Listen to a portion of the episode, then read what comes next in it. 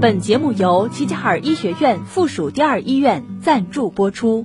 齐齐哈尔医学院附属第二医院是一所集医疗、教学、科研为一体的大型三级甲等综合性医院。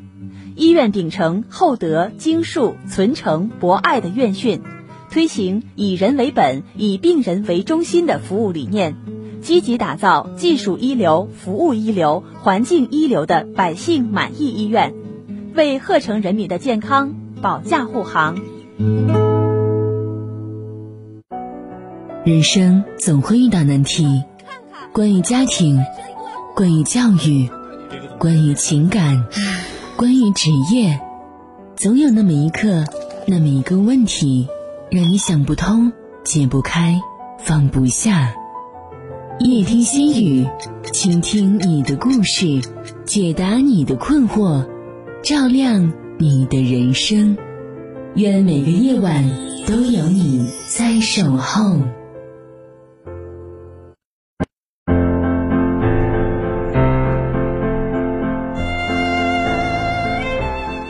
夜已深，城市褪去了喧嚣。夜听心语，用声音和文字治愈每一个孤独的人。我是笑菊，每晚九点，我在这里等你。每天的二十一点到二十一点三十分，夜听心语都会在电波中陪伴大家，倾听您的故事，解答您的困惑，开解您的心结。您可以锁定调频 FM 八十七点八，或通过中波幺幺九七千赫收听齐齐哈尔广播电视台综合广播的节目内容，也可以通过喜马拉雅或蜻蜓 APP 搜索齐齐哈尔综合广播在线收听。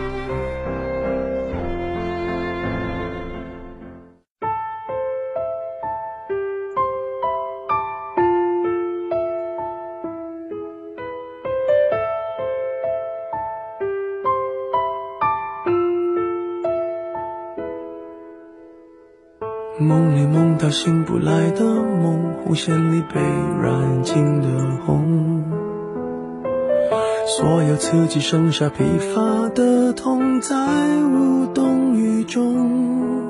从背后抱你的时候，期待的却是他的面容，说来是在嘲讽，我不太懂，偏渴望你懂。是否幸福轻得太沉重？我都是用不痒不痛，烂熟透红，空洞了的瞳孔，终于掏空，终于有始无终，得不到的永远在骚动，被偏爱的都有恃无恐，玫瑰的红，容易受伤的梦，握在手中却流失于指缝。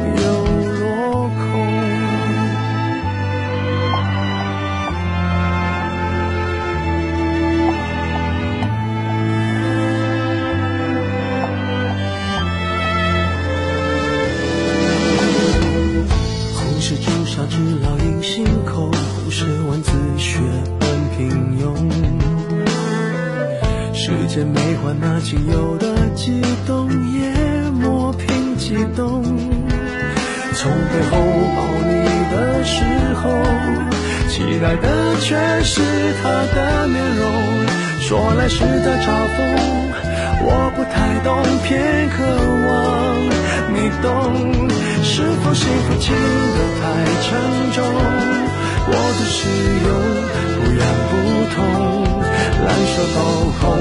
空洞了的瞳孔，终于掏空，终于有始无终，得不到的永远在骚动，被偏爱的都有恃无恐，玫瑰的红，容易受伤的梦，握在手中却流失于指缝，又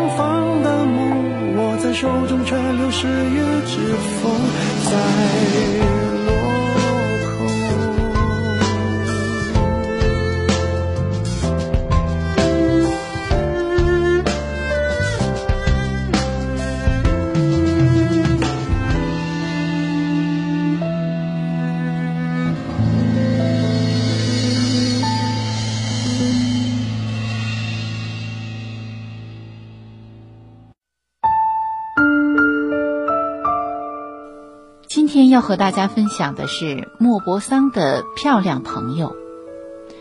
莫泊桑的漂亮朋友会告诉你，脸是男人身上最廉价的东西。莫泊桑被誉为世界短篇小说之王，但他的长篇小说同样颇有影响力。在他创作的六部长篇小说中，艺术成就最高的是《漂亮朋友》。书中讲述了寡廉鲜耻的美男子杜洛瓦用短短几年时间就飞黄腾达的故事，而支撑他走上人生巅峰的是数位贵族女性的权利、财富和资源。这些女性被他的漂亮面孔所吸引，被他的花言巧语所迷惑，倾尽所有。为他付出，可杜洛瓦榨干他们的价值后，就无情地抛弃了他们。作家齐默尔曼曾说：“美貌常常比酒更坏，因为它能使持有者和欣赏者双方沉醉。看人只看脸，识人不识心，迟早会因为自己的无知和肤浅而付出代价。”内心品德不会写在脸上。年轻的退役军官杜洛瓦来到巴黎谋求生路，他长得一表人才，却出身低微，身无所长，很难找到称心如意的工作。有一天，他偶然遇到了在军营中结交的好友弗雷斯埃蒂，此时对方已经成为一名报社的主编。得知他的窘境后，弗雷斯埃蒂想将他引荐给自己的老板，帮他争取外勤记者的职位。为此，弗雷斯埃蒂特意邀请他参加了自家举办的晚宴。在那里，杜洛瓦见到了不少有头有脸的大人物和贵妇人。外表英俊潇洒、举止风度翩翩的他，轻而易举地就迷住了在场的贵妇和小姐们。长相帅气的杜洛瓦在他们眼里就是高富帅，各方面应该都很优秀，因此他们纷纷向他示好，亲切地称呼他为“漂亮朋友”。但实际上，杜洛瓦远不是他们想象中的样子。刚入职报社时，他连一篇完整的文章都不会写，却总是抱怨自己不受重视。弗雷斯埃蒂一手提携了他。他却责怪对方摆上司的架子，时常在背地里咒骂对方。他还视女性为玩物，曾不止一次地勾引无知少女和有夫之妇，到手后就无情抛弃。外表高大英俊的他，实际上只不过是个好高骛远、忘恩负义、管不住欲望的无耻之徒。常言道。知人知面不知心，想彻底看清一个人，不能只看他的外表。在现实生活中，也不乏杜洛瓦这样的人。记得轰动一时的泰国杀妻案中，受害者王玲也是被丈夫英俊的外表所迷惑。在泰国创业的王玲与丈夫于东相识于一场聚会。于东长相帅气、彬彬有礼，一下就俘获了王玲的芳心。两人相识二十多天，相恋两个多月就闪婚了。婚后，王玲才得知于东离过婚、坐过牢，还欠了几百万赌债。可她不仅没有质疑丈夫的人品，还想帮他偿还债务。谁知于东并不领情，为了骗取保险金，狠心将她推下了悬崖。人心隔肚皮啊！看人用眼不用心，往往会给自己招来无妄之灾。就像泰戈尔所说：“你可以从外表的美来评论一朵花或一只蝴蝶，但你不能这样来评论一个人。外在形象固然重要，但终究不是一个人真正的本质。仅仅以貌取人，你根本无法看清对方到底是狼还是羊。看人只看脸，迟早会被现实打脸。”杜洛瓦才华有限，却野心勃勃。他发现只当记者发不了财，也进不了上流社会，便企图借助贵妇人们的资源步步高升。他的第一个目标是某位高官的妻子德马莱尔夫人。马莱尔夫人被他的长相迷得神魂颠倒，心甘情愿地成为了他的情妇。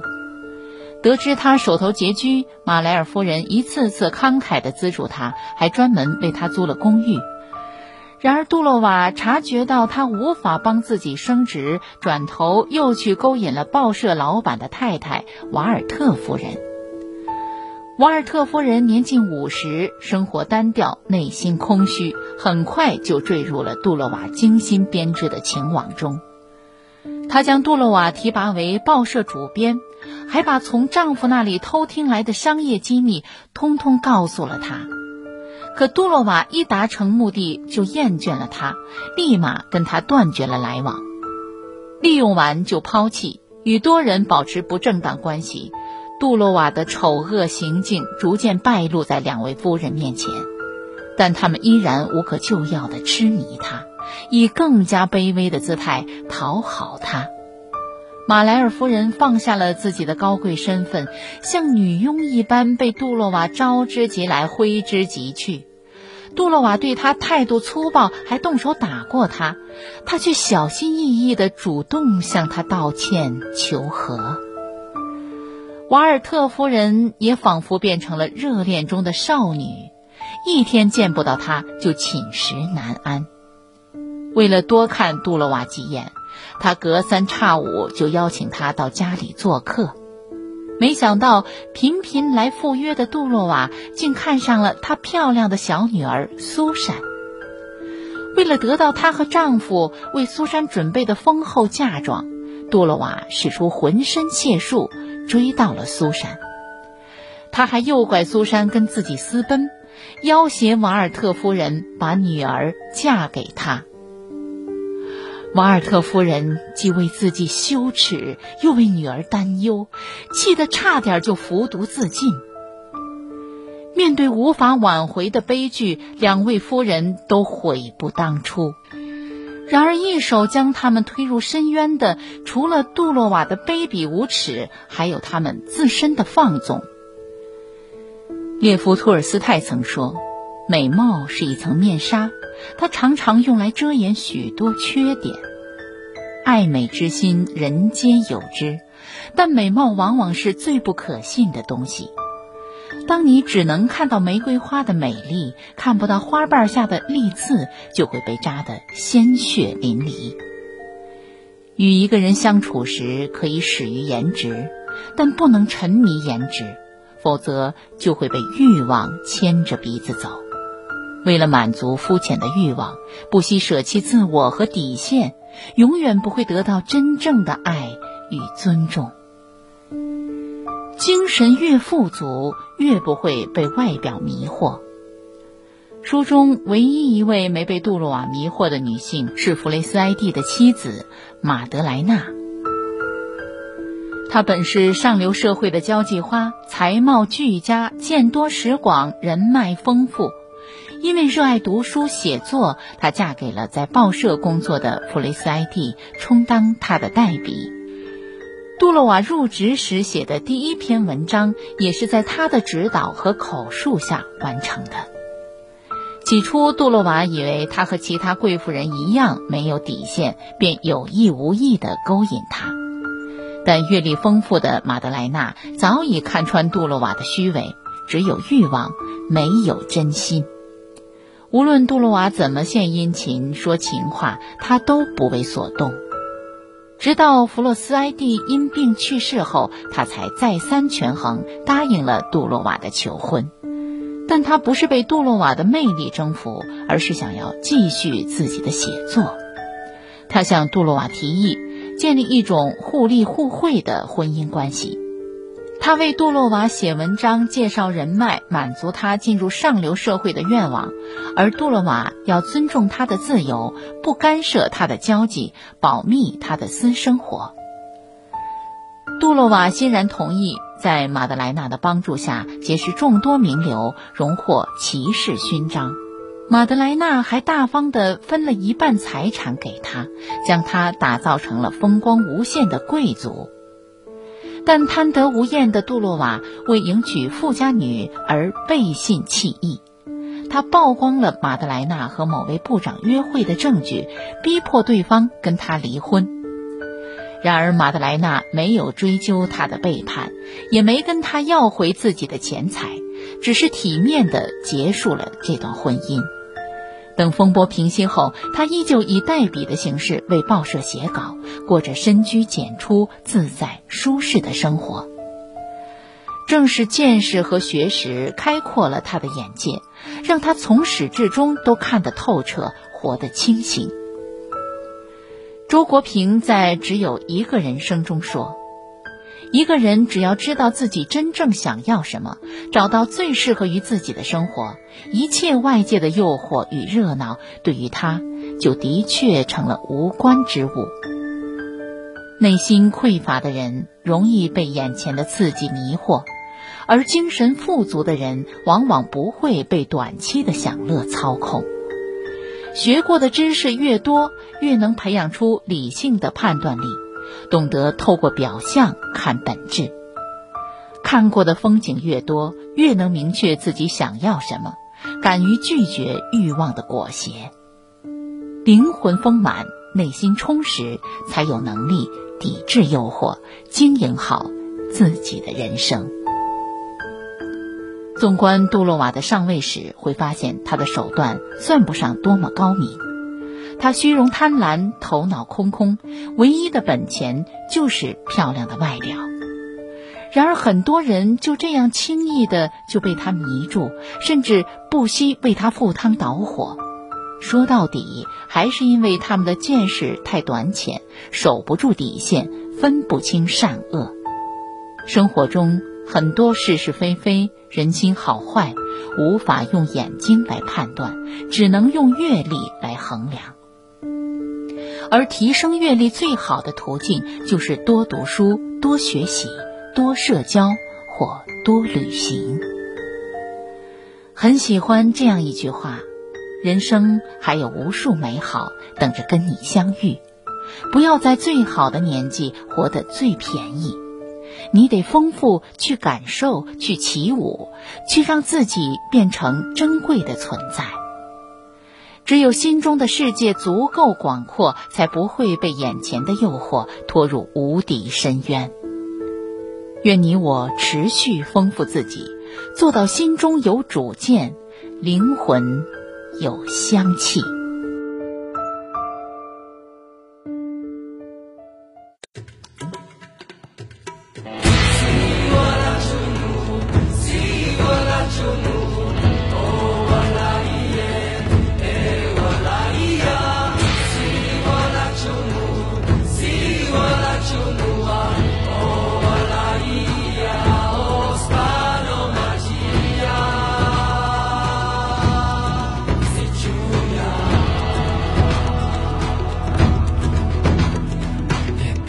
在黑暗中究竟沉睡了多久？也不知要有多难才能睁开双眼。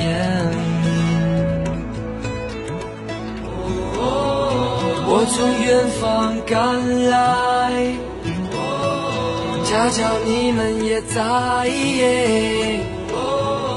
是你留恋人间，我为他而狂野。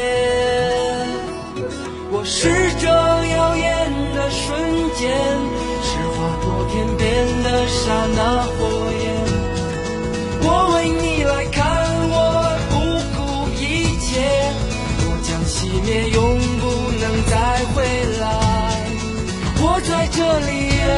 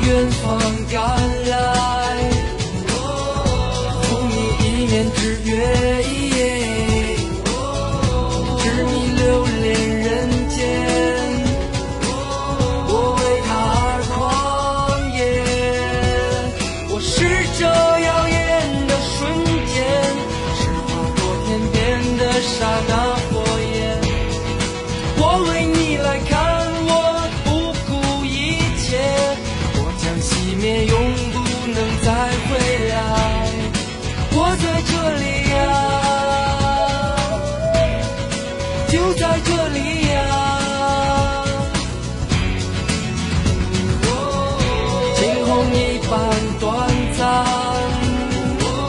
如夏花一样绚烂，我是这耀眼的瞬间，是划过天边的刹那火焰。我为你来看，我不顾一切，我将熄灭，永不能再回